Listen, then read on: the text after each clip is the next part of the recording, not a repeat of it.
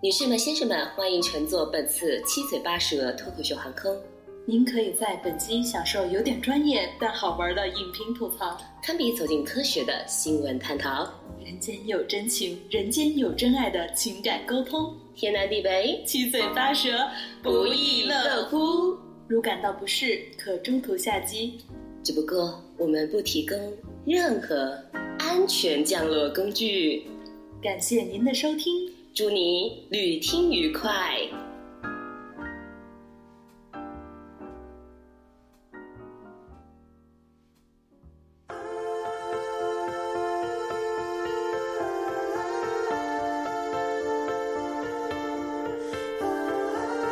就是蒋玉菡跟宝玉发生的关系啊，然后不是柳湘莲吗？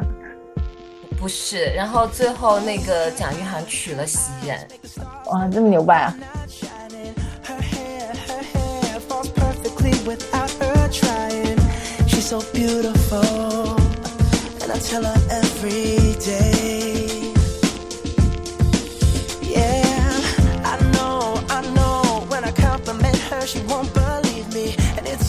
对，然后。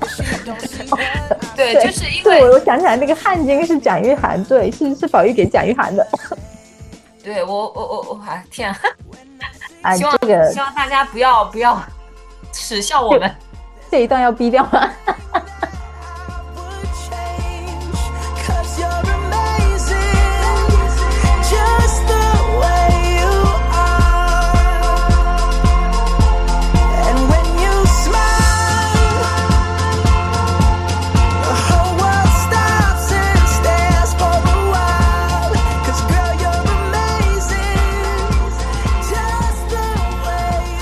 好，欢迎收听最新一期的七嘴八舌 Radio，我是今天的主播淼叔。然后，诶，事隔两个月，我终于又要上新了。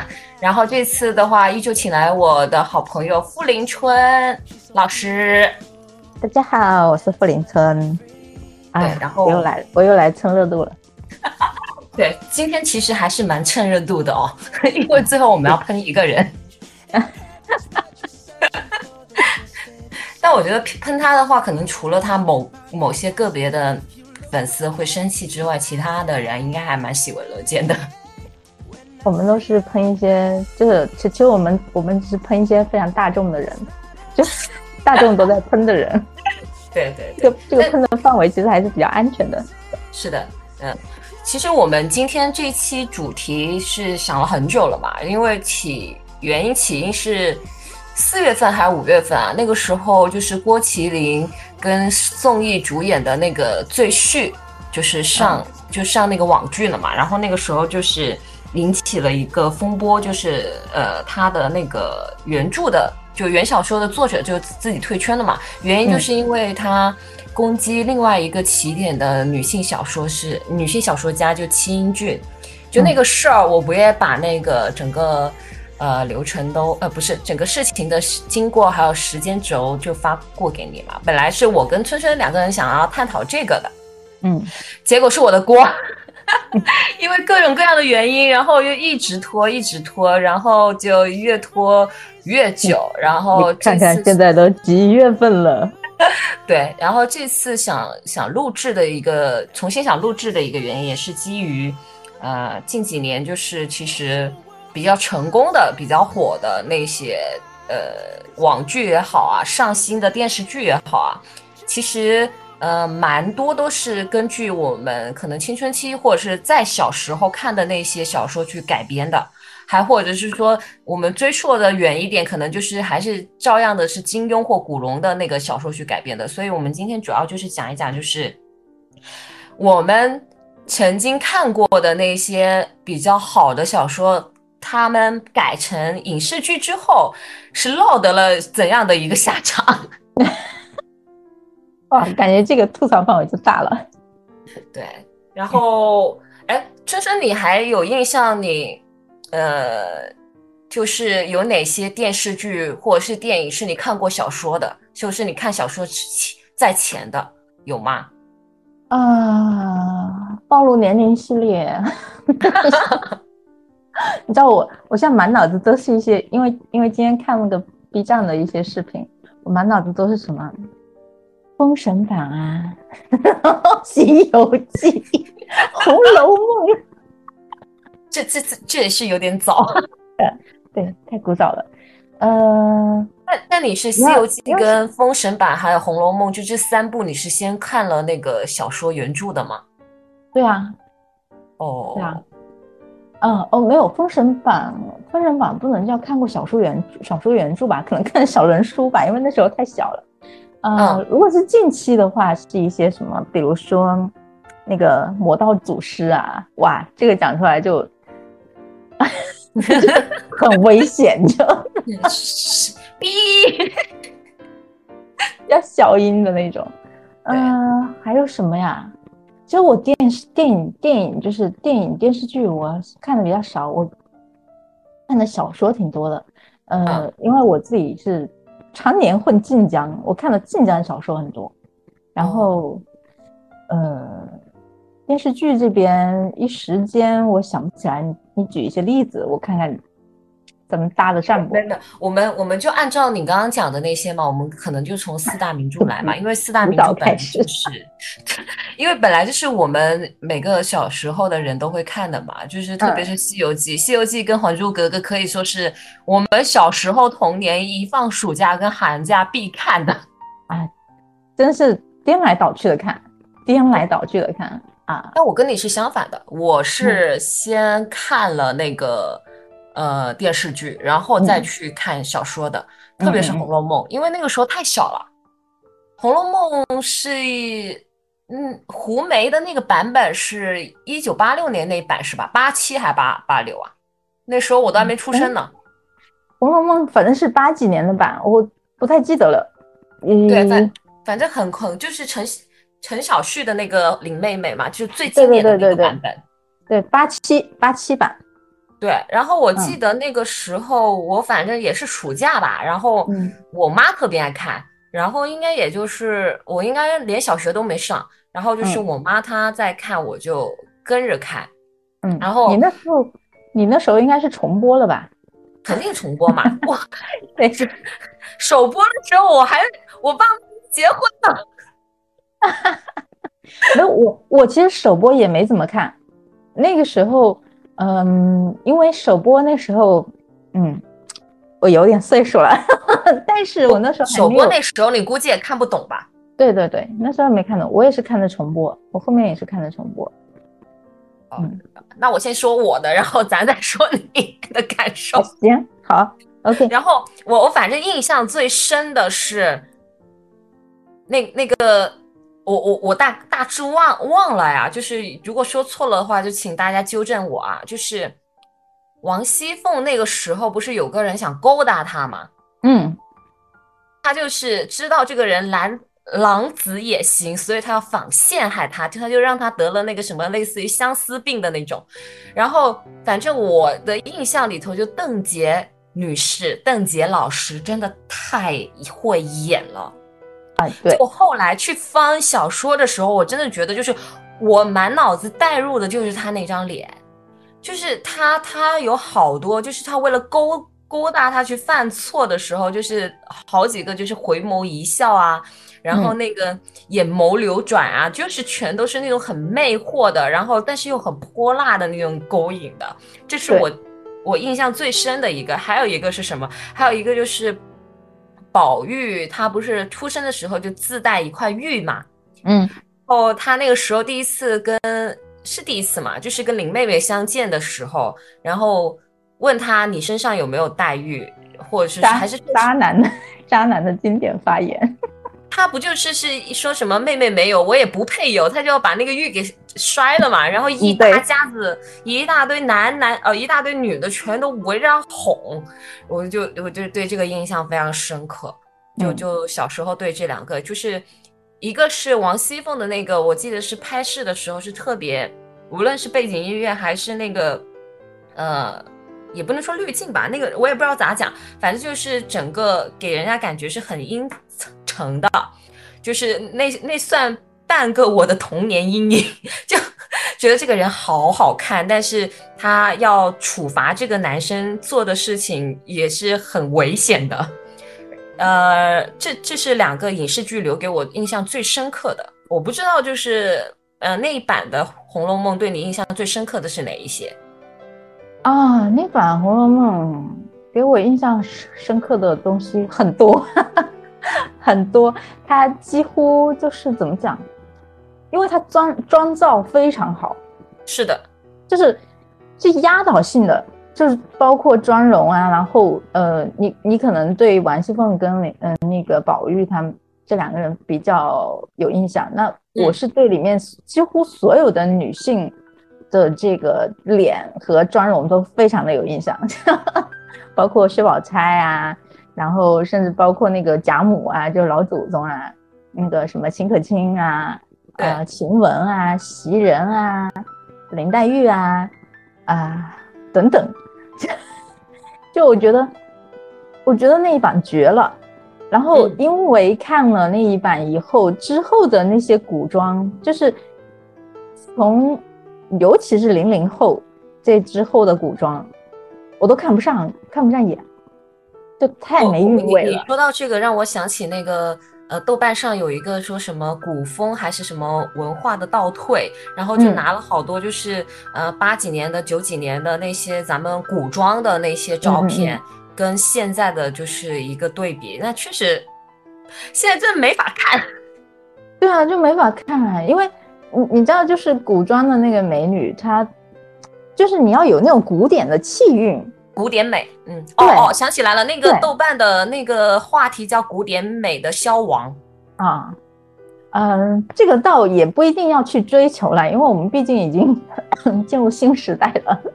就我觉得还好，我觉得还好，因为你像我，我这常年混 B 站嘛，那我觉得上面的这种就是有很多 UP 主，因为我关注很多，就是比如说呃化妆的。然后做这个汉服的呀，然后做做甚至做首饰的呀，跳舞的跳古典舞的，我觉得还是有的。只是说电视剧那边电视就影视这个行业这边没有起来，但实际上下头就是也不是说下头吧，就我们自己个人的自媒体里面有很多人做的是很好的。嗯，我觉得倒是说消亡倒倒不至于，我觉得现在倒是有一点点复兴的样子。呃，你是说现在就是古典美这一块比会好一点吗？啊，比就是比那个九，甚至比九零年代后期到到零零零年，就是零零到一零之间，到到应该说到到一七一八年之间，这就是就中间这一块吧。这就这这两年已经开始，呃，我觉得可以可以说是复兴很多起来了。你你说的那些复兴，我估计是就是说，可能民间啊，大多数人啊，包括，呃，央视的那个什么国家宝藏啊，就是那些特别就是有研究的。但是豆瓣上面那个应该是讲究专门电视剧的，就是说有一些就影视的，就是对对对。然后他他举了几个嘛，就可能，呃，四千年，你知道是谁吗？不知道，就是。我可能接下来讲的这一段都要逼掉，那我们聊，管他逼不逼，就就是鞠婧祎，你知道吧？鞠婧祎，对，就是。日本不是有一个偶像女团体叫是那个什么 Forty Eight 吗？然后他们来上海就复制了一个 S N Forty Eight，就上海的 Forty Eight。然后鞠婧祎就是常年第一名嘛，现在她已经独立出来了。然后她那个演过那个《新白娘子传奇》的那个，哎，对对对对对。然后那个时候给她的炒作人士就是四千年难得一遇的美女，但她所有的 妆容全都是一个样。唉，就算了吧。我对他的脸就是我，我对现在大部分所谓小花的脸都是不记得。对她就是好像审美到了一个高度统一的年代。嗯，我我不觉得是大众的审美统一，我觉得是资本的要求大家审美统一，因为它这样子它可以流水线批量制作。对，其实大众不是的。我产我我跟你说，我常年混豆瓣，大家都是哇，那时候什么林青霞啊，就王祖贤啊，那那个时候，我就包括我刚才说的，比如说那个呃，王熙凤，那那个演演员一下子卡了，王熙凤老师啊，邓邓婕老师啊，然后什么陈红啊，就大家说起美女，其实其实还是非常推崇那个时候的，以及现在也有一些 小很小的一部分，就长得比较有特点的。对，是的。其其实大众大大家都是喜欢很有特色的。我觉得，我觉得就我自己的个人接触的网友，啊，或者是朋友，就就我自己接触的人来说，大家其实喜欢各色各样的人，各色各样的美女帅哥。就其实，嗯，就现在男的女的都变成流水线的这种所谓的流量明星。其实他是需要洗脑的，我们拉回来好不好？啊，好，好，OK，我不聊这个是吧？要低调是吧？这个话题我们可以另外开启另外一个话题，我们再来聊。下一次请赵博士，我们来聊一下明星入党的事。好，我其实。其实我想讲回来的就是，那你在看剧，跟你后来读小说，因为你是先读小说再去看剧的嘛。嗯，那那你你就是其实可以说是作为书粉，也不能说书粉嘛，就是因为我觉得一算对，因为一般电电视剧肯定没有办法说是百分之百去还原小说里头的一些情节。那不可能。四大原著已经是够还原了，然后我想问一下，就是对你而言，你在看的时候，你你会。对你来说，就是先说《红楼梦》嘛，就是电视剧跟小说有什么大的差别吗？或者是你印象比较深刻的一些？嗯，其实他们已经非常还原了，八七版已经非常还原了，就是人的那个神魂，它都提炼出来了。因为就是你想《红楼梦》，它是很长的，《红楼梦》很长的，它有一些东西它是必须要删掉的，要不然它演不完。是的，嗯，它必须要经典很多。嗯，你你比如说那个有一个经典的场景，书里面就是，嗯，哎，那那个其实有一个总结，我我一下子想不起来了，就是呃，他们那个包括宝玉啊，还有呃什么宝钗啊这种你妹妹啊等等，就包括那个。就反正反正他们里面的一大堆的人都在那个，好像是在大观园里面吗？去对诗，嗯，就有有好长一段书里面有好长一段这个对诗的那一节。其实我小的时候特别喜欢看，就那时候其实我知道了，是不是？嗯，有一次是史湘云去他们那，然后他们在大观园烤那个鹿肉。嗯呃对对对，就那一段是吧？他们对就是就是对那个寒潭渡鹤影，冷月葬花魂的那一段，对对对，就是飞花令嘛是吧？嗯，对对对对，这个好像电视剧里面似乎是我没有什么印象，我好像是没有怎么演出来，或者说他很简略的略过去了。我反正让我冲击力最大的是两个事儿，嗯，就袭人，嗯。我才知道宝玉的第一次是跟袭人发生的。我看小说我才知道。那那电视剧不可能这样演的，他肯定要纯洁化。对，然后电电视剧里面这一种这一种，就是你说的这些关于性方面的东西，其实它都是非常隐约的略过去的。没有哦，秦可卿跟那个尤二姐，就是那几段都是比较明显的。呃，比起书来说。比起书来说，已经是很，对我我的意思是想说，我我有一些就是就是他所谓的改，就是他已经改编了嘛，他没有写出来的嘛，就是嗯，有两个，一个是袭人跟宝玉，嗯，还有一个是什么？还有一个是他们不是因为大家子就是家里都演那些什么官什么官吗？什么呃呃呃，就是那些戏子，嗯，那些唱戏的，宝玉不是也跟其中的一个男的也发生了关系？那个也是对我冲击力非常大的。因为我看的时候读初中，因为我在看电视剧的时候啊，嗯，宝呃就是袭人跟晴雯，我就觉得只是宝玉的两个，虽然是丫鬟，但是是宝玉特别好的两个姐姐，就是对他照顾的特别好的两个姐姐。呃，虽然说那个宝玉的母亲有跟袭人说。等谁谁嫁进来之后，你我可以赏你个姨太太，就是这么一个事。但是，在我的概念里，我就一直觉得说，宝玉可能对袭人就只是个姐姐，她就是她爱的就是林妹妹嘛。但是我看小说的时候，我才知道，就是宝玉出世风，呃呃，那个云雨是就的对象就是袭人。对对，嗯，我整个我是真的看的，我是真的看第一遍《红楼梦》的时候太小了，真的，我其实嗯，因为不懂，你知道吗？就你完全没有这个印象。对，是，所以其实书里面我比较，你像我刚才跟你说，就是我比较有印象的，就是比如说他们对诗。然后，比如说那种就比较夸张的情节，比如说贾宝玉被打了，然后 就，然后还有这种呃嗯，就他比如说他刚跟林妹妹相见啊什么，就是这种比较 有戏剧性的情节。嗯，至于那种比较偏啊晦涩的这种，其实其实小说他也没有写的，就是对我来说他没有写的特别的清楚。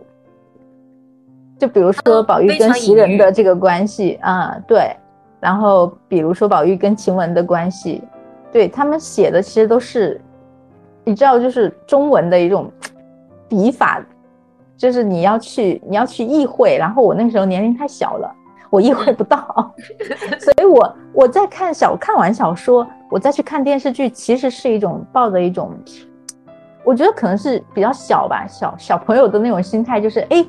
我看这本书，然后在电视上面人的形象出来了，你知道吗？就最冲最有冲击力的是，哎，这个人我觉得演的特别棒，我觉得人可以完全可以套上去。就所有我小说里面我有印象的人物，在电视上都具象化了，我觉得非常的贴切。所以对我来说，就是主要是这个，嗯。那可能还是跟就是在看这本书，还有就是在看电视剧的时候的年龄，还有我们所积累的那些知识是有一定的关系的。我是呃初中，初中我是小学跟着我妈妈看了那个八七年那一版的《红楼梦》。我那个时候想看的原因就是我我觉得我看得下去的原因，是因为我觉得里头的女生都好漂亮，衣服都好好看。对，然后到初中的时候，不就是因为你那个课本里头有一些节选嘛，就是咱们那个语文课本有一些节选，什么刘姥姥进大观园啊这些的，嗯嗯，然后我就特别感兴趣，我就去看，哇，我看到就是因为袭人应该算是他整个贾府里头下场最好的丫鬟了。如果我没记错的话，因为她最后就是脱离了，然后还嫁给了一个呃，他们之前在他们忠顺王府就戏班演员里头唱小旦的一个叫奇观的蒋玉菡嘛，长得很好看的一个，嗯，结果 结果蒋玉菡啊，就是宝玉的另外一个第一次是跟袭人后来要嫁的那个人，就她的丈夫发蒋玉菡发生的关系，我那个时候就傻了。因而且宝玉是很喜欢蒋玉菡的，他不仅送了他贴身的汗巾，而且他那个汗巾是袭人给他的汗巾，就这么乱，你知道吗？然后他把汗巾，还有就是他的那个什么，宝玉我记得就是他有一把扇，一把扇子，然后扇子那个扇坠，他把那个扇坠跟那个汗巾全都给蒋玉菡了，嗯，然后蒋玉菡是回赠他那个北静王给他的一个。也是，反正也是汗巾吧。我我我，对，然后这这个是很私密的东西的。对，那个时候我就真的傻了，而且一开始其实我不太明白，因为他们一一直叫什么奇观，各种各种观。因为但我记得里头还是有姑娘的，所以我一直以为蒋玉菡是个女的。直到我看到后面，嗯，又有一些含糊不清的，就是我那个时候就很傻，就是很我已经很很懵的一个状态。但到底这个人是男是女？哈哈哈哈哈！里面人太多了，人物超级多，而且很多关的嘛，就各种各样的官。对对对对，我是什么？我是就是那个时候就小说、电视剧，因为它重播很多次嘛。然后我小说又看了很多次，就是来回倒腾。后来又看了那个，就是红学家各路红学家的这个分析，所以我其实已经不太记得我受冲击是在什么时候了，就是哪个时段了。对他们之后去分析这个这些人的这种乱七八糟的关系的时候，我每次都大受震撼。我想啊，那你说到这个，你说到红学家这个，我我最让我就是震受为就是我听不懂，但我大为震撼，就是秦可卿啊，秦可卿那个哦，真的是。就有些人说他是很淫乱，有些人又说他不是，然后就反正就是因为各大红学家都有各自的观点嘛。他应该是很倒霉吧？就是他嫁进去的那个家是很淫乱的，但是他本身就是完全是一个，就是被时代裹挟的女女孩子而已。我我是我我的印象是这个样子的。因为不是，我记得有一个是说杀什么淫乱天香天仙楼嘛，就是有一个有有有一有一章节的抬抬头就是这个样子，我记得。嗯，就是反正我记得就是他他的公公跟他都有关系嘛。对对对，但是我觉得这不是说他要去这样子啊。要不然他也不会就我我感觉他这个生病几乎都是一半是抑郁，一半是一半一半是生病死的。对，就是反正因为他他在仙界里头他是属于管那个风情月债的嘛，嗯，他是那个太虚幻境之主的那个什么仙子的妹妹嘛，然后对，所以他下凡下来就是个弃婴，然后后后来她是被抱养的嘛，抱养完了之后她才嫁到。嫁到这个贾府里头是贾蓉的妻子嘛，然后那个时候我记得很清楚，就是呃百家讲堂不是有一系列分析《红楼梦》的嘛，然后有两个史两个红学家，刘心武是觉得就是秦可卿是冰清玉洁，然后都是被裹挟被干嘛的，嗯，然后是那个门曼还是谁来着？我给忘了，反正就是有另外一个女教授就觉得她就是。呃，来主动做这个的，就是她下凡过来，就是有点像当时啊，这个有点串啊，就是有点像女女娲女女娲，就是让那个妲己过来乱世一样啊，这个意思就是贾府已经要就是气运已尽了，嗯，气数已尽，对，气数已尽，是的，嗯，我我觉得，我我觉得。怎么讲？我我可能我不是很喜欢看很多那个红学家他们的这个分析的分析。对我我会觉得说，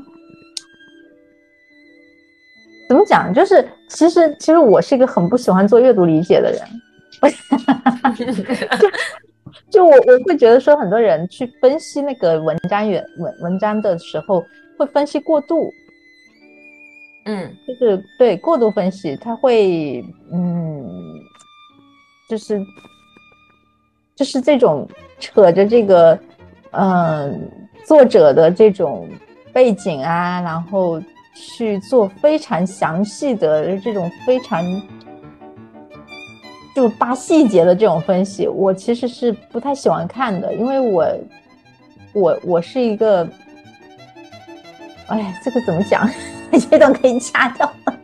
我我就只能说，就是只能说那个什么，那个曹雪芹真的很厉害，他就真的是能，就一本书就把这么多人、这么人物，让后人就一直在分析，因为它里头的真的写的太巧妙了。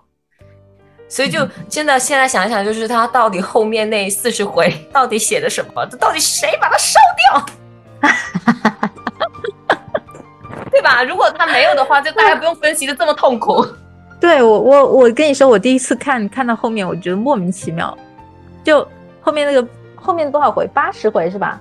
是是谁写的？那个什么什么高鹗？后后四后四十回还是后八十回？后四十是高二写的。四十啊，对对对，高二写的。然后就很，他写的那个就。差距很大，感觉后面很乱。嗯嗯，所以所以就等于说是一个烂尾，虽然不是作者的缘故，对，对我来说是一个烂尾的文啊，就好可惜。哎，所以你就也不知道本来要把它写成什么样子。嗯嗯嗯，那我们《红楼梦》就先讲到这儿，因为我觉得如果 就我是省这么多，就是因为确实单纯如果去讲这个的话，也是蛮多的。我觉得四大原著对我来而言啊，四大，嗯因为我印象最深的其实就是《西游记》跟《红楼梦》。嗯，对。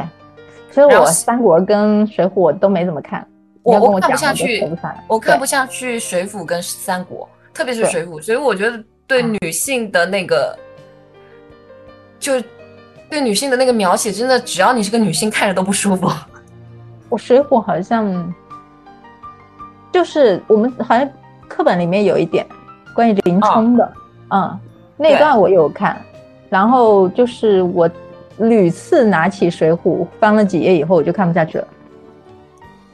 嗯对我反正可能就是他可能太过于。就是男，可能站在女性的角度吧，然后包括小时候我看那个，呃，水浒的时候，我也是看不下去的。水浒跟《封神演义》，呃，《封神演义》看得下去，因为它里头还还还有一些神话故事，还比较好玩嘛。哎但封神演义》挺屌的，那个电视剧尤其的屌，电视剧太牛逼了。非常牛逼。对，当时那个可以说是尺度很大啦。是的，《封神演义》那时候，哇，真的是影视剧那种巅峰，我觉得 这个对，我觉得小时候就是在那么差的一个环境哦，呃，是被各方面都很差的，呃，就是环境里头，然后对就真的是很尊重剧本的，改编的也很好。对对对对，是的，所以我我觉得真的还蛮感谢，就是《西游记》的编剧的。如果但凡他没有那么强的功力，那么好的去改编的话，我觉得很多人很讨厌唐僧的。啊，《西游记》《西游记》，我跟你说，我真是那个西游西游，其实《西游记》的原本我没怎么看得下去，因为嗯，看了一部分以后，我就真的是恨不得把唐僧一棒子打死。真的好讨厌，啊，超级讨厌。怯懦的要死。然后在电视剧里吧，勉强还能接受，就是没有讨厌电到那个视剧里头，他真的就是因为其其不是换了好几个唐僧嘛？对但小时候我真的看不出来，对小时候看不出来，并没有感觉。但是他们就是会给给给你的感觉，就是他还是蛮有情有义的，而且是一心向上，就是一个对胜负。对对对对对，他是真的胜负，对，从内到外的胜负，你会觉得哎，OK，你还表里如一，就是这种。是的，是的。对，然后呃，我不知道春春，你《西游记》是先看了电视剧还是看看了小说啊？我先看了小人书，那你原著有看过吗？原著其实我没有看完，我看了一部分，然后哦我实在是受不了那个唐僧，想把他杀掉。哦，我这个对我颠覆很大，因为电视剧的时候，我觉得就是因为它很好看嘛。嗯，我我这个可能是有受到小说的影影响，就是我在看电视的时候，其实也还是一直都很讨厌唐僧。哦，我是相反的，因为我在看电视的时候，那个时候很小，哎，嗯然后唐僧给我印象最深刻的时候，就是他演他爸爸，不也是他自己嘛？嗯，就是有一段，就是他妈被被那个强盗掳走，然后他爸是被强盗推进河里，对吧？对，对，那一段的时候，我觉得哇，好帅啊！哎，我我发现就是我我其实是个资深颜狗，对不对？我也觉得他嗯长得好看，但是但是 受到小说的影，响，就是喜欢孙悟空远远超过于对唐僧的，我对唐僧几乎没有什么喜欢。那那如果你就是就是孙悟空，对，如果你问我就是按情感来排序的话，那肯定孙悟空是第一个。嗯，但是我没有因为唐僧的颜值原谅他，我特别讨厌他。可能是因为受先看小说的原因吧，先看小人书跟一部分原著的原因，所以我我是跟你相反的，所以我这这还是回到了刚刚《红楼梦》的那个话题，我就是经常被原著惊讶到。你看完电视剧，然后再去看看原著就，哎，有斑都惊诧了。对，然后就真的是老师跟我们讲的那些，就是这本书纯粹就是作者在自己写他在广场上遇到的那些阴暗的事情。嗯，的一个头饰。对，然后呃，我我不知道让你印象最深刻的小说里头的是跟电视剧最大的差别是哪些？反正给我就是最大的差别就是刚刚我们可能吐槽的，就是唐僧的人设。嗯，就这个男的怎么能这么的无能？就其实我觉得电视剧里还是挺无能的，但是是会比小说里好很多。就可能他挑的人好，嗯，还是演好是吧？对，就是颜值拯救了一切。还有就是，呃，就就就还是他后后面，反正我我看电视剧之后，我就真的是感觉三打白骨精之后，他对孙悟空还是有师徒情谊跟信任的。但好像春春有不同意见。对我，我是觉得说，我在三打白骨精的时候特别生气，我就觉得说，哎，人家帮你打打妖精打了半天，呃，救了你命，然后你就还冤枉冤枉孙悟空，把他搞走了，搞走了以后呢，自己遇到困难，遇到困难又想起他来了，对，因为因为猪八戒跟沙僧沙僧那个战斗力太太弱了，不知道为什么电视剧里战斗力那么弱。哦，对啊，但是但按按道理，其实就是猪八戒挺厉害的。对啊，按道理他毕竟是天蓬元帅嘛。对，而且呃，小说里头反正还描述了，就是沙僧在如果是在河里打的话，孙悟空还不一不见得打得过他。对啊，对啊，对啊，当时当时收服他还花了很大的力气。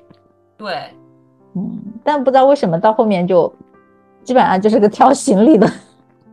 是的，而且其实无论是，呃，无论是小说也好，还是那个《西游记》后期也好，后期你会发现好多就是妖魔鬼怪，其实上面有人儿。啊，对啊，后期的好多都是那种什么太上太上老君的牛跑啦，什么四大天王的那个女儿跑了呀，啊，对，什么炼丹的道童跑下来啦，坐骑啊。啊，什么玉兔啊，这个嫦娥的玉兔跑下来啦！哎呦，简直了！我我其实我看《西游记》经常生气。对，反正就是那种能一棍子打死的，全都是那种没有背景的。啊，对，对的。然后因为从仙界下来的嘛，他可能就是战斗力会强一点，然后又有各种各种宝贝法宝。对，法宝。你像那个金角大王跟银角大王的那个那个葫芦，对吧？嗯，对，黑西叫你，我叫你一声，你敢答应吗？对，这个台台词真的深入人心。是的，还有还有那那那那句是你是猴子派来的救兵吗？救红孩儿的吗？对，你看红孩儿也是，红孩儿，红孩儿是什么？红孩儿是牛魔王跟那个铁扇公主，铁扇公主的儿子，但是最后还。有有观音菩萨把他给给给给搞去当座下童子了，反正就是经常会有神仙出来搅局，就很很讨厌。对我这句话是不是要被逼掉？你你刚才说的是什么？公务员？那那个年龄还不能算公务员吧？这童工啊！哎呀，他他应该好几岁了吧？只是他是个幼小的啊，这个是吧？我不太清楚，嗯，忘了。这是好像挺小的，呃，不不不是就怎么讲，他年龄是够的了。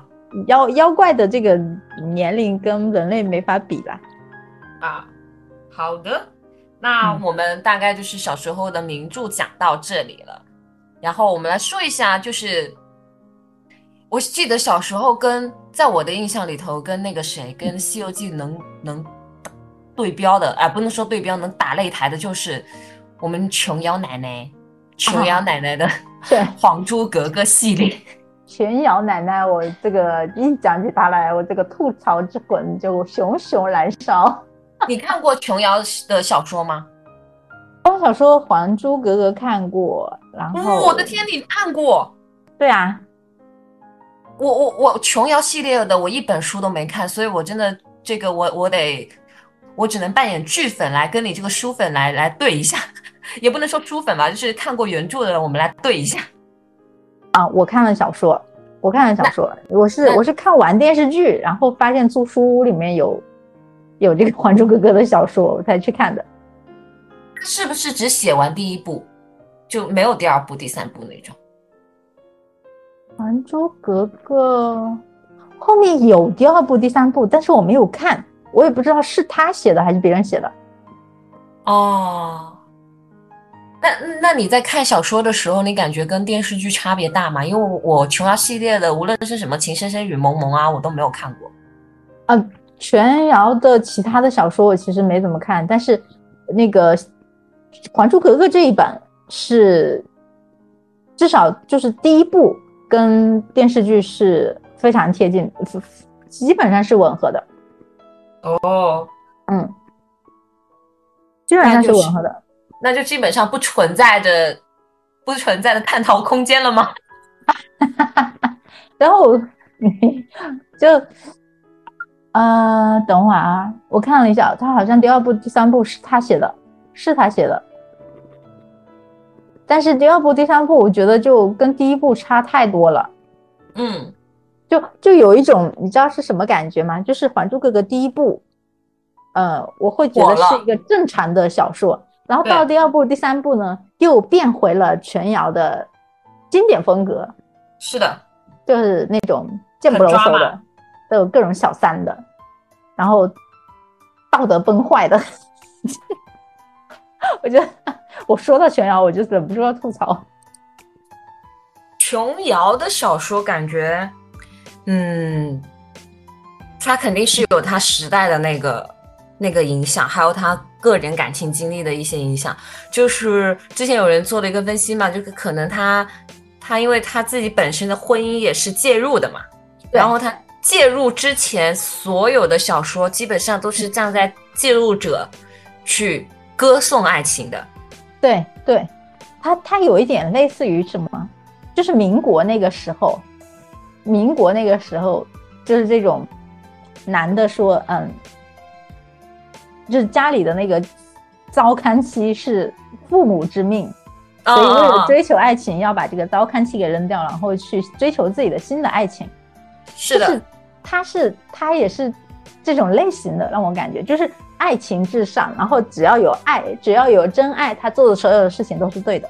哎那说到这个，我觉得我们接下来要讲的一系列呃小说，就网络小说的改编啊，或者是说以前什么像什么地摊文学的那些小说的改编，其实所有的起源就言情小说啊，我们先说言情小说，很多起源其实都是受到琼瑶的影响的，就是你说的恋爱至上，爱情至上，就有点罔顾所谓的，呃，也不能说所谓吧，就罔顾道德礼仪，然后完全就是。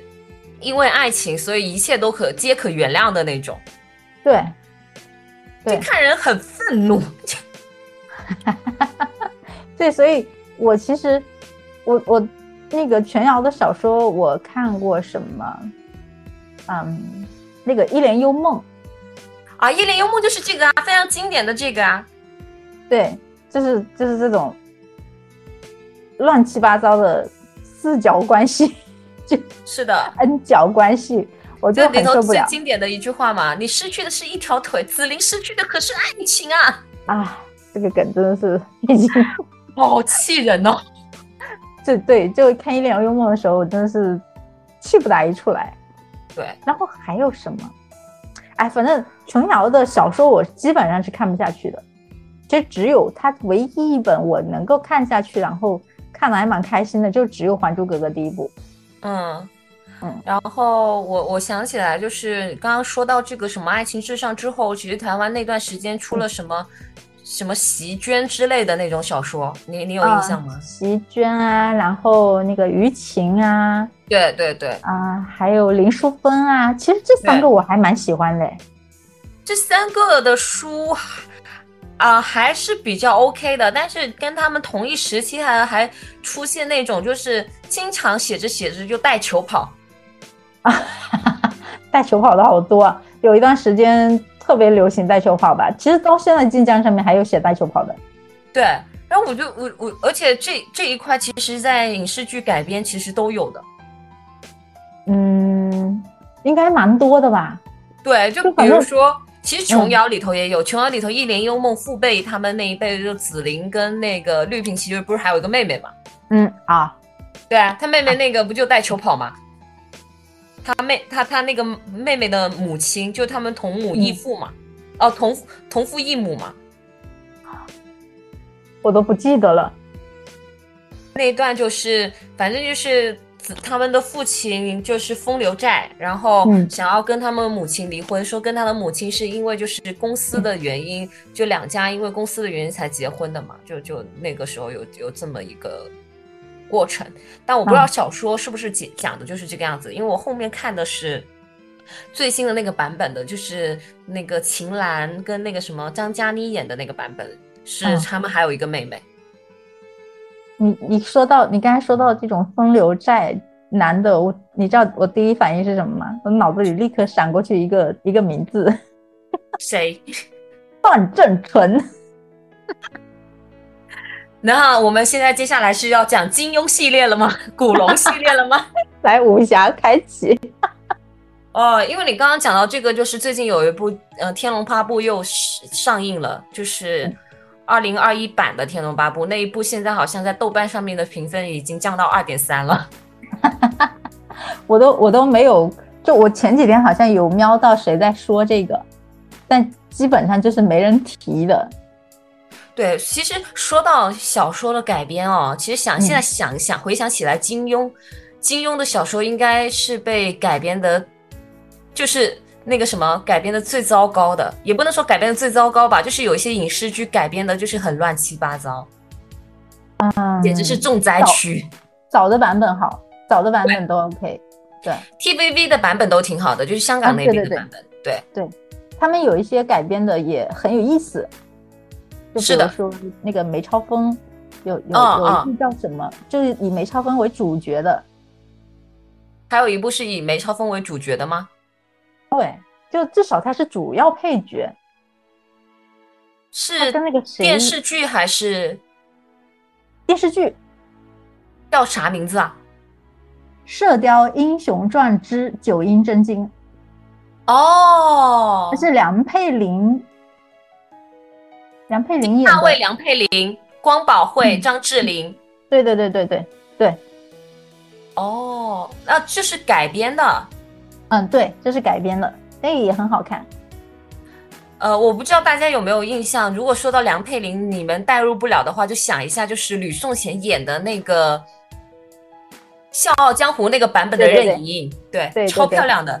对啊，不是那那里头那个梅梅超风是关宝慧演的，我说错了。哦，梅超风是关宝慧慧演的，然后那那梁佩玲演的是那个冯恒吗？梁佩玲对对对，好像是演的冯恒。他们说这部片里头就是冯恒跟那个，呃，这部这个版本里头的冯恒跟黄药师是最好的一个冯恒跟黄药师，演绎了武侠世界最美好的爱情，没有小三。对，而且当时陈玄风跟呃梅超风，也就是那个谁张智霖跟关宝慧演的那一对也很也很带劲，就他们那个张力、戏剧张力非常好。这这片你可以去看一下，挺好看的。光宝会是《射雕英雄传》里头的穆念慈，也是《碧血剑》里的何红药。如果大家经常看那个 TVB 的剧的话，就会想起他。应该是有印象，对 对。哦，啊那这个版本我想去看哎。对，TVB 演的也也改编了很多这个金庸的东西，都很好看。对，尤其尤其姜大卫，姜大卫演了好多个，虽然他不算是那种，他他那个脸不算是，就尤其不是现在这种小白脸，就 哦，对对他不，算靠颜值取胜的，但是他演的男主角都特别的有气质，有气度。很很伟光正。他他演黄药师也不是很伟光正，但是他很他那张脸就很稳很有，范儿，他很有范儿。对，嗯，他就是一看就是很侠气的那种。对，啊，我觉得以前真的很多演员都很帅啊，就不靠脸的。是，他就是完完全全靠自身的人物魅力跟那个演绎的魅力。对那刚才说到金庸，最最出名就是《射雕英雄传》嘛。那《射雕英雄传》里头，呃，我我最喜欢其实还是那个黄日华演的最早的那个版本，也是八几年的那个版本哦，那个版本实在太经典了，好多美女，啊。对男的也都很好看。对啊，而且里面里面有我最喜欢的周伯通，那个那一版周伯通绝了。那版周伯通是谁演的呀？梁耀华吗？还是秦皇？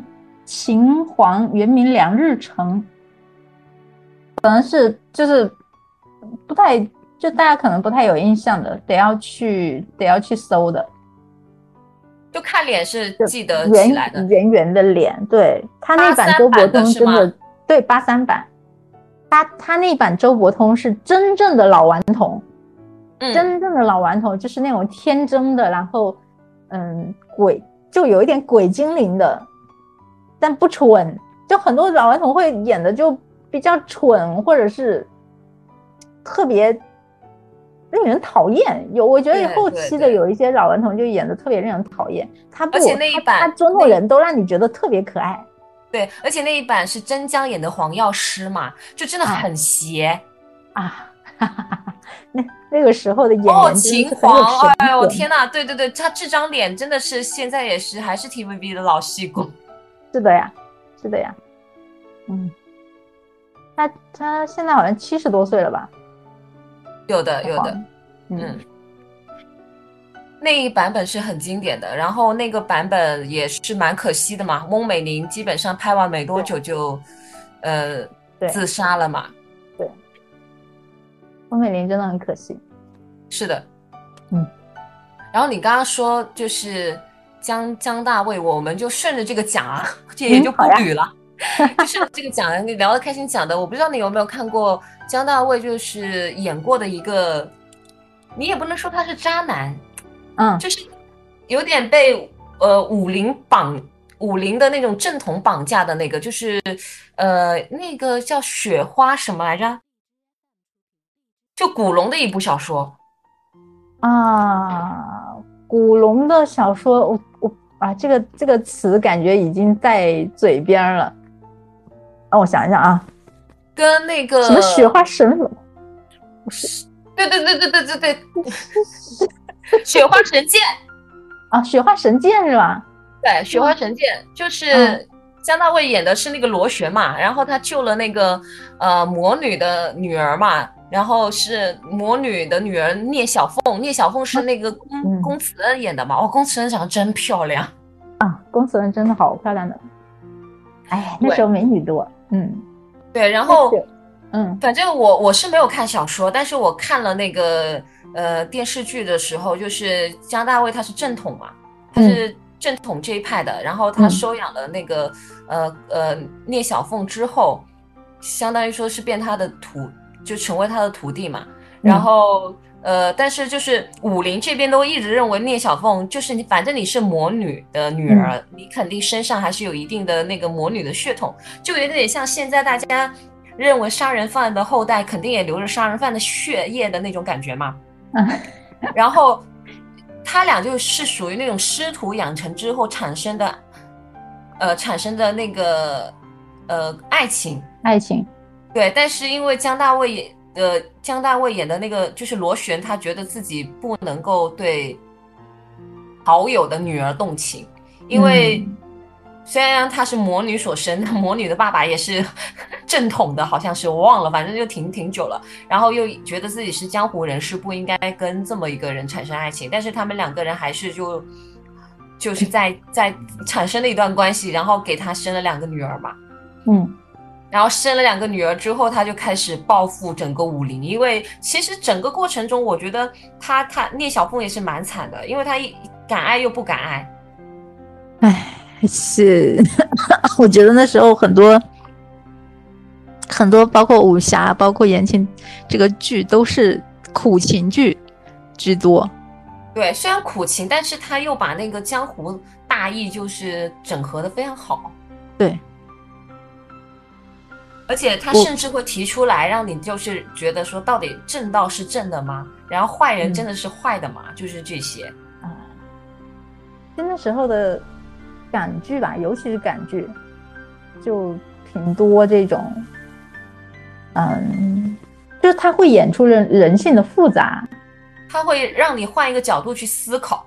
对，对他不会说，嗯，就是他的正和邪其实是。经常有灰色地带的，对，没有错。然后呃，刚刚讲到就是因为讲讲到就是古龙跟金庸的一个小说的改编嘛，那其实除了港剧之外，香港的电影就包括徐克，徐克真的是、徐克哇，太会魔改了。牛啊，他的这个真的是牛逼，而且特别是他，呃，改那个什么来着？改那个《天龙八部》里头就就是逍遥子那一段的关系，你看过吗？那个电影我不太记得了。其实当时我看的挺多的，但可能有很多林青。霞，林青霞一个人演演两个角色的，演演双胞胎李秋水。然后那个那个谁，天上童老师那个巩俐演的那一那部。啊啊啊啊！我我我肯定看过，我肯定看过。因为小说里头就是呃李秋水跟那个那个那个谁那个呃天山童姥吃醋嘛，嗯，两个人为了争师兄逍遥子，也为了争师兄留下来的那个武功秘诀，就是常年互相对 对方大打出手。后来才知道逍遥子一直爱的是李秋水的小妹。对，哎，但是他拍的那个好像我感觉很百合吧？他拍的那个是天生童姥，就巩俐演的那个角色，喜欢的是李秋水的小妹。对，对，对，然后逍对遥子是介入的那一个。没错，他就特别牛逼。对，这徐克拍的其实好多都挺，挺百合的。这里在里面挖百合。对你像青蛇，青蛇也很厉哦、是害的，。是的。青蛇那个魔改改的太好了，我超喜欢青蛇。青蛇原著我真的蛮想买过来看一下的。不是青蛇，青蛇有原著吗？有啊，李碧华。徐克拍的《青蛇》是根据李碧华的小说改的。啊，青蛇李碧华，我有印象，但是我没有看过，我没有看过他这一本。对，然后嗯《胭脂扣》跟《霸王别姬》也是他的嘛。嗯，那《霸王别姬》我知道，《胭脂扣》我也知道，但《胭脂扣》我没看过，《霸王别姬》我看过。但好像是《胭脂扣》《霸王别姬》跟《青蛇》都是，就是我听说的啊，也不一定全正确啊。嗯就是它的电视剧结尾都远比它小说结尾要好，啊，因为呃，《霸王别姬》原小说的结尾是他走出来了，然后结婚生子了吧？小什么？这是小说的那个吗？对，《霸王别姬》的小说是那个谁，小豆子是走出来了，嗯他理清了自己的性别关系，然后结婚生子了。啊，嗯，虽然我喜欢 happy ending，但是我觉得电影更好，电影更好，对，是的，那个是，结局更好。对，果然就是悲剧是 永远都是悲剧更打动人心。对，他就没死，没死，就是最终他跟段小楼是在那个最后一次登台合唱了一曲之后，就从未再见了。嗯，对那也蛮好的。但是就我我我个人从感情上来说，我希望是小说那样的结局。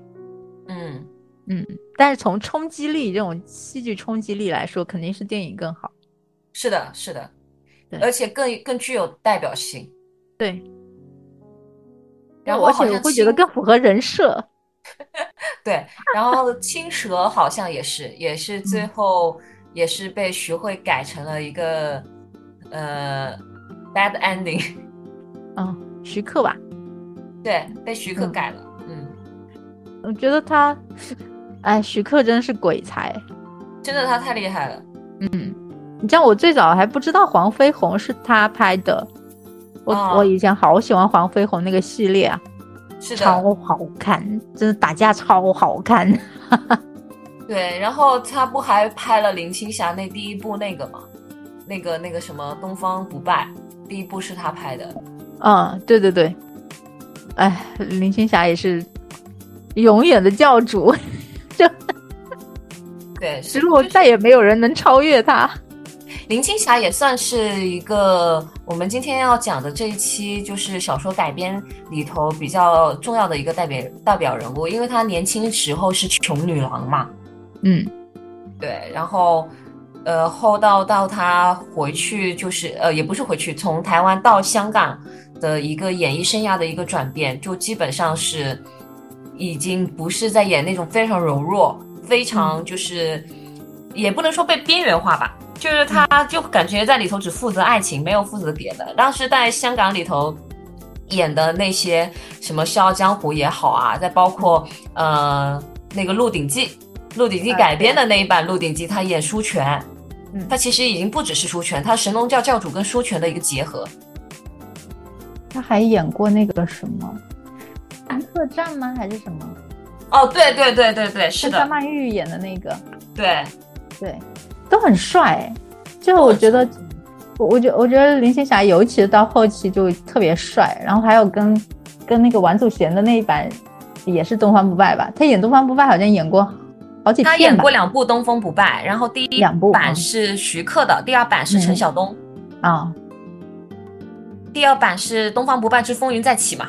嗯，对对对对，我反正一直都觉得他跟老王是一对，是啊，没有男人配得上他，只有老王配得上他。而且而且你发现没有，无论是第一部的李连杰，还是第二部的那个呃第二部的那个于荣光，真的没有一个男的是配得上他，而且没有一个男的真心为他死，两个为他死的全都是美女，对，都是女孩子，都是对吧？第一部是他让那个诗诗代替他跟令狐冲啪啪啪对啪，对 然后诗诗就觉得自己背叛他了，就喝毒酒死。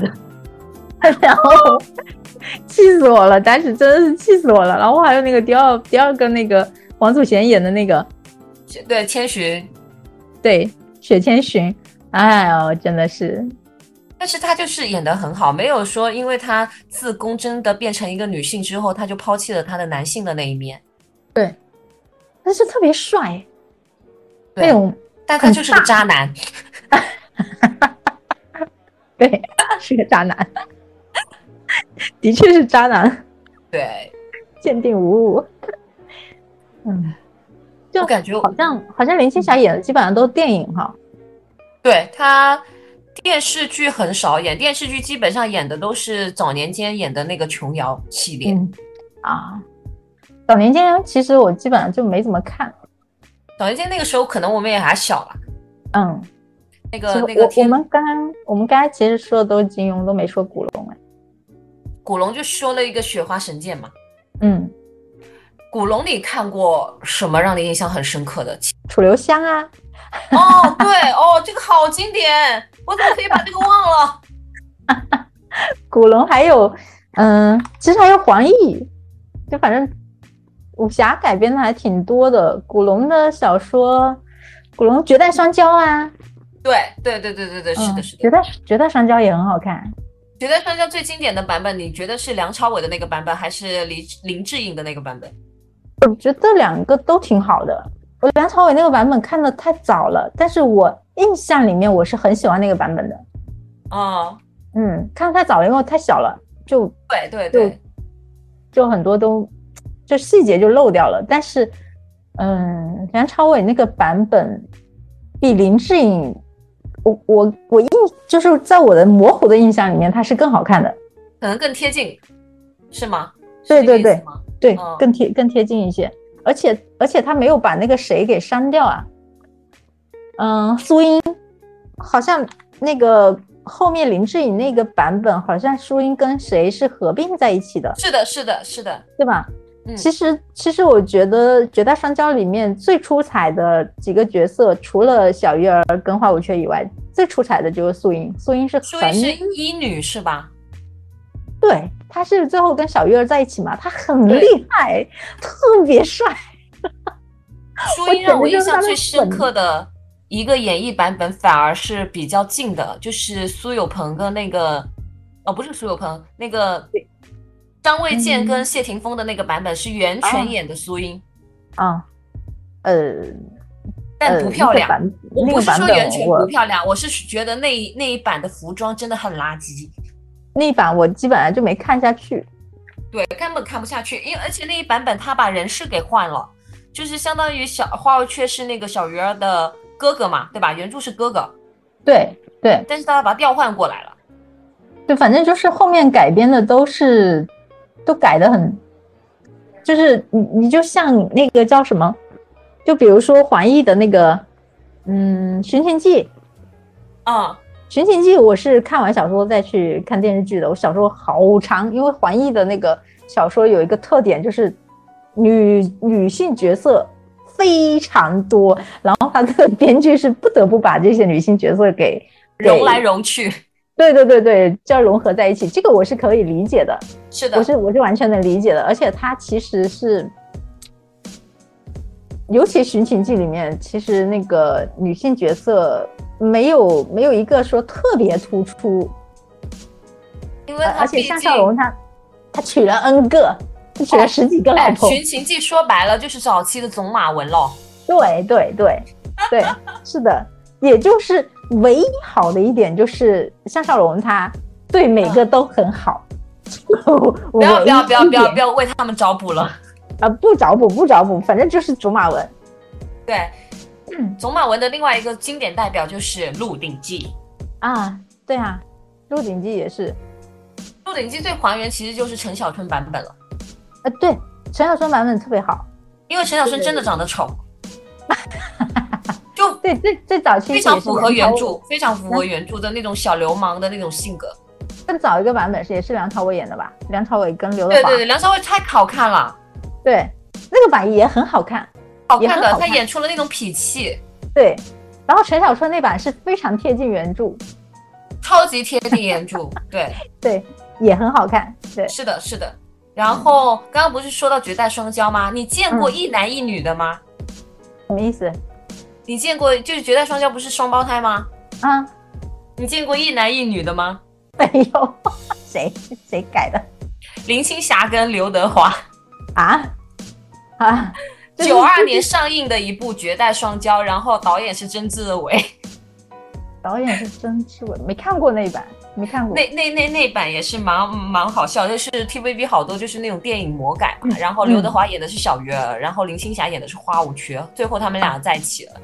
啊，对，这 是这是什么魔改？我的妈呀，骨科吧，对，是这样子，蛮好玩的。也挺有意思的对，啊。我我刚才查了一下，那个梁朝伟那一版的《绝代双骄》里头，苏英是谢宁演的，可能其实挺好看的。哦，嗯那版本我是没看，所以我我就基本没印象。哎，那那一版本的那个呃花无缺是谁啊？刘德华吗？还是？吴岱融，我我不认识这个名字，但是我认得他的脸，哇，很好看哦，就是翩翩公子。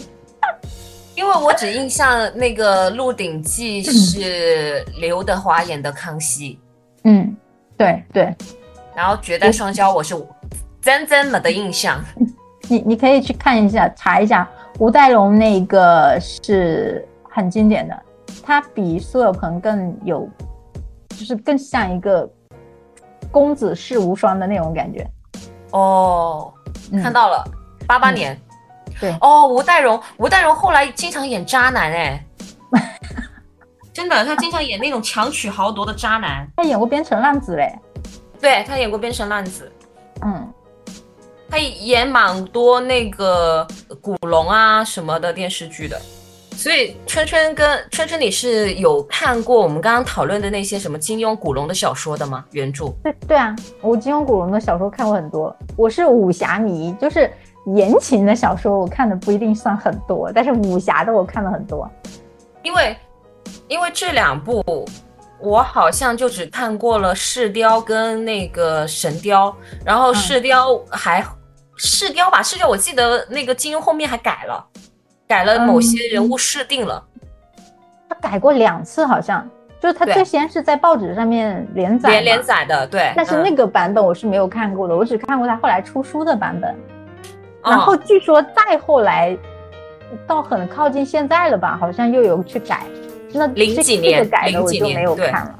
这个我零几年，零几年我印象最深刻的那个时候引起非常大的争议的版本，就是他把黄药师就跟梅超风有感情纠葛了。啊，对，何苦来哉？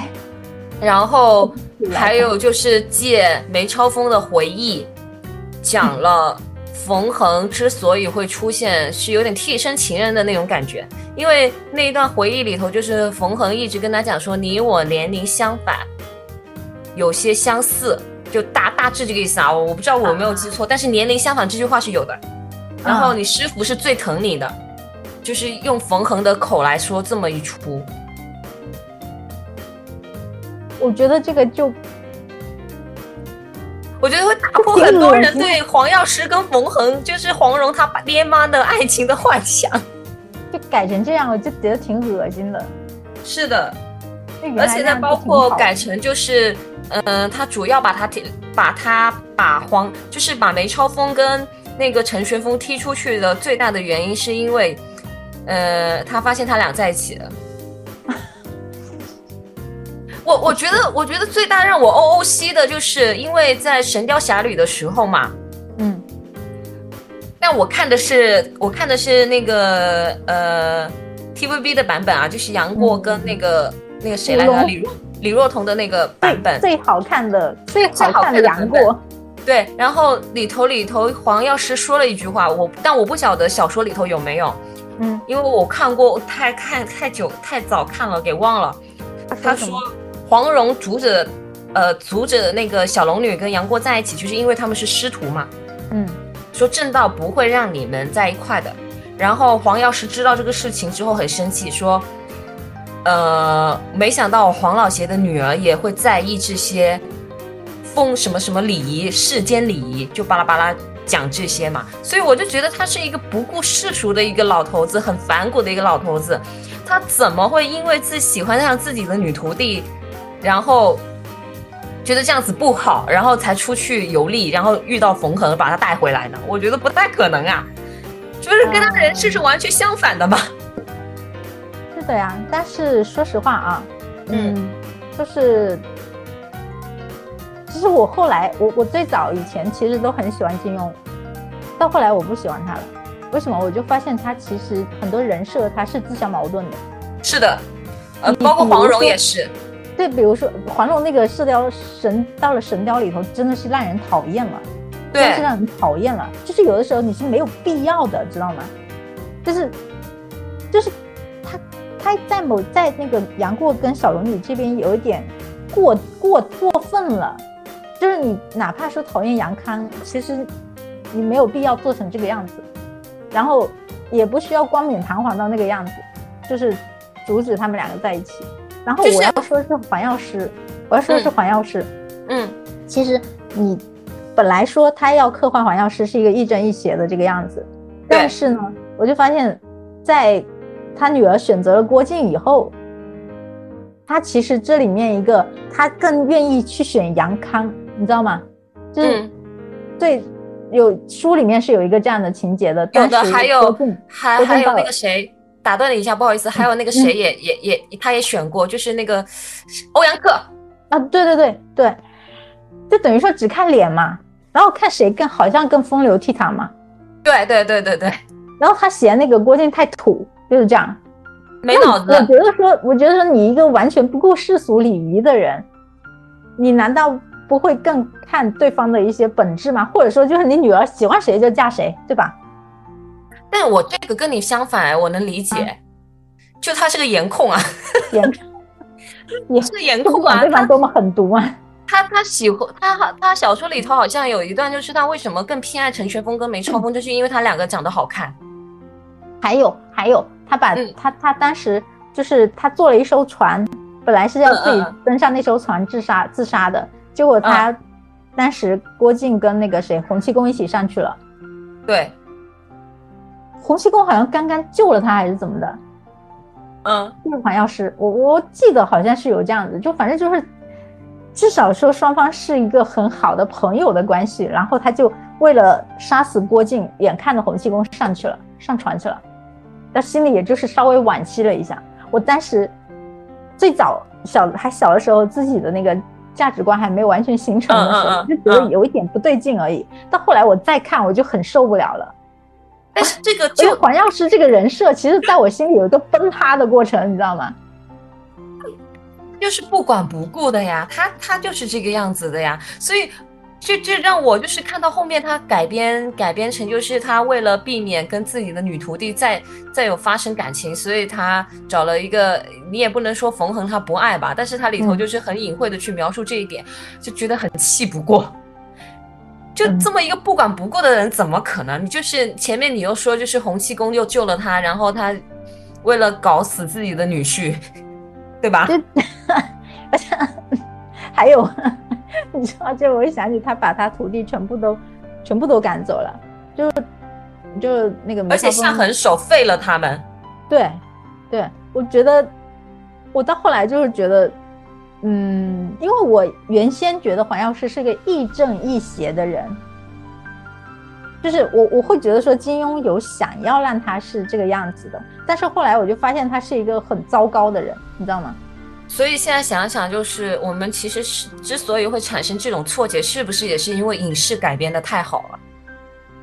啊，有可能，也也不能说太好了，因为他在，他不是主角，所以是，对，你说，你说，你说，没有没有，你说，对他不是主角，就没有那么多的刻画。是的，是的。然后看小说的时候，就会发现原来他是这么一个人。对。我我就我就后来长大了以后，自己价值观形成以后，我再去看，我就发现古龙要在道德上面要远远强过金庸，你知道吗？嗯嗯，他的里面有一些亦正亦邪的人物，你比如说那个小鱼儿，对，他就是非其实是非常正，就骨子里面是非常正的，只是说他表现出来的一些做法，他是亦正亦邪的，有点不择手段，但是最终的结果是好的。对，他是就是。自己这个信念是比较，嗯，就怎么讲，就是三观是比较坚定的吧。对对对，哎，你讲到这个，我想起就是跟，就是你刚刚不是讲到，就是金庸笔下好多什么自相矛盾嘛。嗯，最让我受不了的是一灯大师。啊，对，就英姑跟周伯通的孩子，他就让他这样死去了，然后后面他又是一个很慈悲悯怀的人。嗯，虽然他是因为这个样子之后觉得自己要向上，他很内疚。对，是因为这个事而内疚。但是，但这这，我就我就跟你说，呃，这个我倒是因为他，嗯，怎么讲，就是他这个人设倒是可以逻辑是很贯通的，因为他当时没有去没有去救那个小孩子，是因为。如果救他的话，他要耗费很大的功力，然后当时好像是有个仇家要杀他，所以他嗯，就是可以说你是你可以说他是出于自私的这个缘故，就没有去救他。是是，但是 但是你不能说起来，但你不能你不，我觉得在这里你不能用道德太用道德去要求一灯，因为当时他的老婆被周伯通 给拐走了。不是不是。我不是？按道德去要求他，我没有这么圣母，我是觉得就是他前后的那个，就是因为一开始大家对一灯大师就是很慈悲为怀，他放下了自己的所有的权益，对吧？他这个王爷嘛，老了嘛，然后他放下了所有，然后他去，他很慈悲为怀，他对谁都好，但是他实际上之所以会变成这个样子，是因为他之前就是没有去救一个小孩，然后他就这个刻画。你如果是换到别人身上，或者是我也不清楚是别人描写还是怎样，我会我会觉得还好，就是都说得过去。哎，因为我最爱的妻子跟我的好兄弟，也不算好兄弟吧，但是那个时候也算是他们的座上，就是他们座上宾嘛。嗯嗯，发生了关系，然后还有小孩什么之类的。对啊，然后然 后这个很生气，等于说给我戴绿帽子，然后你还有我救这个小孩。对对，很难好吗？但是不知道为什么金庸描写之就，但不知道为什么金庸描写之后，就是让我对一灯大师就喜欢不起来。嗯，就是我可以理解，我可以理解，就是那种总觉得哪里不太不对的那种感觉，就很很伪善。嗯，哎，我我觉得金庸的小说啊啊，我不是要我不是要抨击他，就是到后来我就觉得金庸的很多小说里面的这个善。这个正义都很脆弱，对对，经不起推敲，对，经不起推敲。就是有一点，就是呃，我情节设定是这个样子的，但是有没有这个骨头，有没有这个魂，就打个大这个大打个大的折扣，反而是古龙是很 OK 的。哦，他的性格、人物设定的转换什么的，没有就是金庸那么的。我总觉得金庸可能写着写着人人太多了，他给忘了。嗯，没有，我觉得金庸他，你像你像刚才我们说到他，嗯，就是到后期又去改的这些东西，我觉得跟他自己的价值观也是有关系的。是的，嗯，这个这个我们就都不多去评抨击了。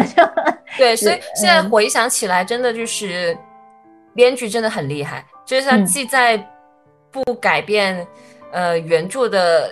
主要性格吧，主性格的情况下去呈现他们最好的一面，编剧的这个能力很重要。呃，要不今天我们其实录制的时间也有点长，我们今天先讲到这里。后期这句话可能会成为伏笔，因为 因为后期我们会发现很多影视其实就真的是 OOC 了，就改的乱七八糟啊，到后面简直不能看了。对对对，但是也是有好的一面的，包括呃《庆余年》跟《赘婿》，其实因为动用了女性编辑吧，从女性编辑的角度，其实把男主的那些老婆都给筛减掉了。对你像那个环艺的那个环艺的嗯《寻秦记》啊，还有《大唐双龙传》啊，都是一样的啊，是都是都是都是改掉了。对你你刚刚说的那个，那就再补呃找补一句吧。再补 多两句，说到这儿，就是呃，大同那个寇准是吧？什么？寇准是吗？寇仲，寇仲，仲，寇寇准是 寇准是当官的吧？就寇仲，寇仲其实小说里头撩了好多妹子的，对吧？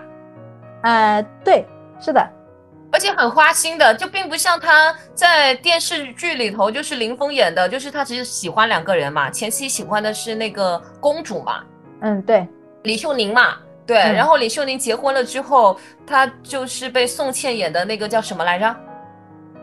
嗯，叫啥来着？叫叫叫啥来着？我们记忆力怎么回事？我们的观众会觉得我们没有做好功课。宋玉志，宋玉志，哦，对对对对，跟后来跟玉志在一起了嘛？对，啊，但是这个倒是，呃，其实跟小说其实没有很大的冲突，因为最开始他花心花的都是类似于，呃，就是夸张一点说，就道上的妖女，嗯嗯，就他他他不去，他不去动那种良家少少女，对，不是他他不去，他不会去勾那种良家少女的。哦，他有一个底线在。我不知道你有没有看电视剧，电视剧里头他真的就只对这两个姑娘就是撩过跟动心，虽然他其中也撩过一些，前面的完全省掉了是吧？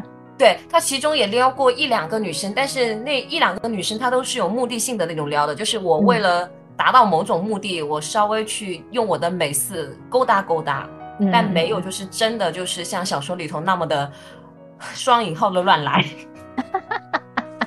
那可能电视剧就播不了了。对，然后那个什么来着？另外一个叫啥来着？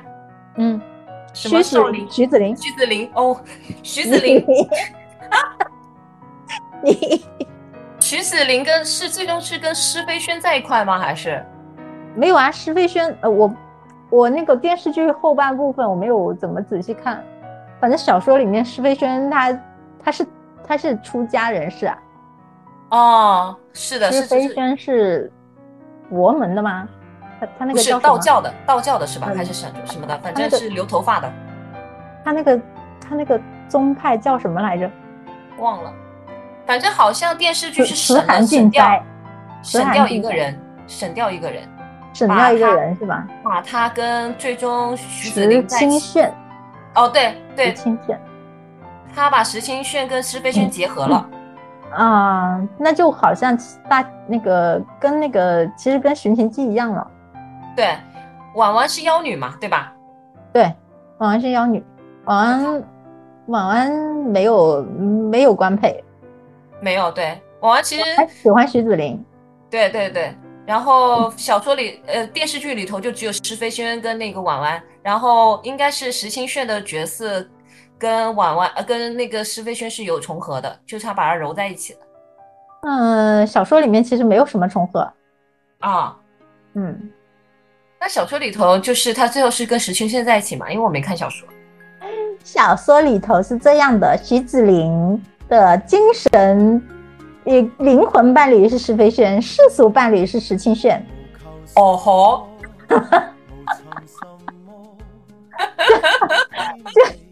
这也不能这么说吧，也不能这么说，也不能说他的呃，他跟石青炫也算是灵魂伴侣，但是施飞轩吧，就是那种就有个白月光。能结婚，对对，嗯，就有个白月光，嗯，对，行行行，好好好，行，那我们这一点我实在是也很受不了，所以我更喜欢寇仲。行，那我们本期就到这里啦。然后我们下期的话会着重的讲一讲，就是近我们就是一些网络小说啊，包括就是南派三叔也好好，还有就是呃刚刚我们讲的一些起点的文学，还有晋江的文学改编成改编成电视剧的那些呃，我们看完就是觉得跟小渊小说的一个对比，还有包括最重磅的一个预告《双河令》。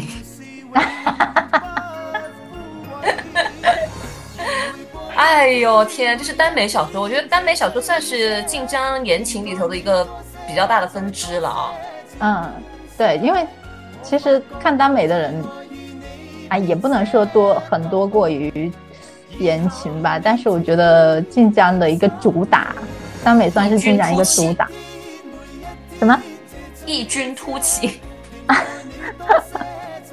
啊，这个我们可以回头再聊，就耽美。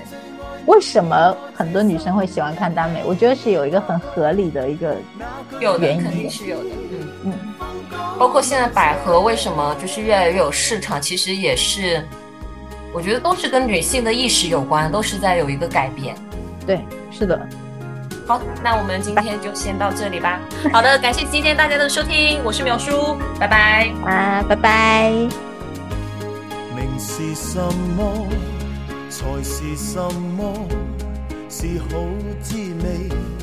但如在生，朝朝每夜能望见你，那更加的好过。当身边的一切如风，是你让我找到根蒂，不只愿留低，情是永不枯萎。